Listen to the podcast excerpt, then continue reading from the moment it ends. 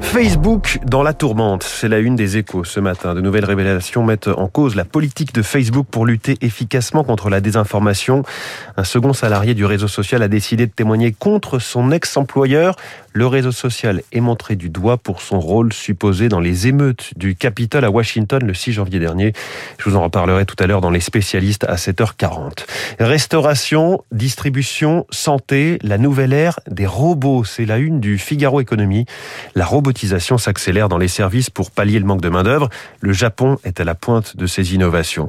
Dossier dans le journal La Croix consacré à l'origine de la taxe carbone. Pour les économistes, faire payer les émissions de CO2 doit être l'outil central des politiques climatiques. Mais la hausse récente des prix du carburant montre toute la difficulté de concilier justice sociale et efficacité climatique.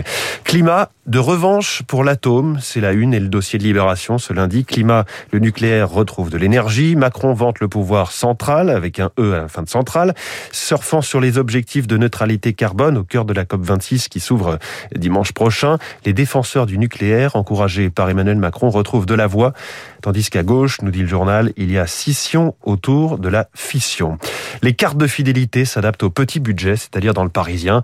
Depuis le 1er octobre, Intermarché offre 5% de remise aux clients ayant un faible quotient familial. Une initiative parmi d'autres visant à répondre aux attentes financières des consommateurs. Dans le cahier économie du Parisien, une interview de Dominique Schelcher, PDG de Système U. La conjoncture est extrêmement tendue, dit-il. Il y a des tensions très fortes sur le blé dur, le sucre ou l'huile de colza, mais aussi sur les emballages et la main-d'œuvre. Évidemment, on va jouer notre rôle d'amortisseur, explique euh, le patron de l'enseigne coopérative. On a déjà supprimé nos marges sur les fruits et légumes qui sont vendus à prix coûtant.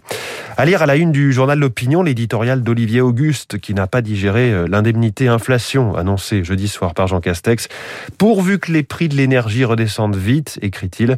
Faute de quoi Jean Castex devrait bientôt s'inviter à nouveau aux 20h de TF1 pour y annoncer la distribution de billets de banque à l'entrée des isoloirs lors de la présidentielle. Voilà pour la presse du jour. Pas de distribution de billets de banque sur Radio Classique, mais je peux vous donner l'heure.